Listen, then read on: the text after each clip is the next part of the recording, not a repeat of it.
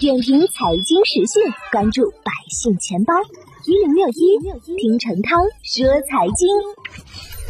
对于二零二三年消费医药行业，平安基金的资深研究员表示，虽然过去两年消费及医药行业相对大盘表现欠佳，但仔细剖析后却可以发现，股价波动呢主要来自于估值，部分行业的业绩依然实现了良好的增长。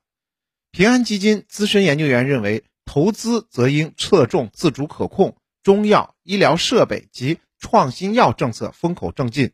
具体来看，交易型机会呢，重点关注医疗服务、新冠防治特效药等；修复型的机会聚焦在创新药、仿制药、CXO 等；进攻型机会则关注中药和医疗设备。如何挖掘2023年消费行业的投资机会呢？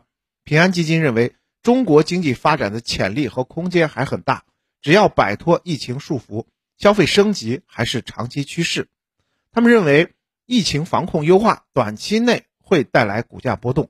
从复苏节奏来看，看好相对刚需的消费需求，如商务出行、物流运输等；而复苏相对滞后的，可能会是可选消费，如旅游出行、免税品消费等。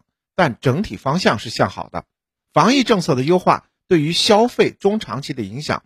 是非常直接的利好。按照时间节奏来看，预计一季度左右实现高峰，二季度开始消费复苏会比较明显。而在医药板块，二零二三年相对看好创新药产业链、消费医疗及服务医疗器械这几个细分赛道。点评财经时讯，关注百姓钱包，我是程涛。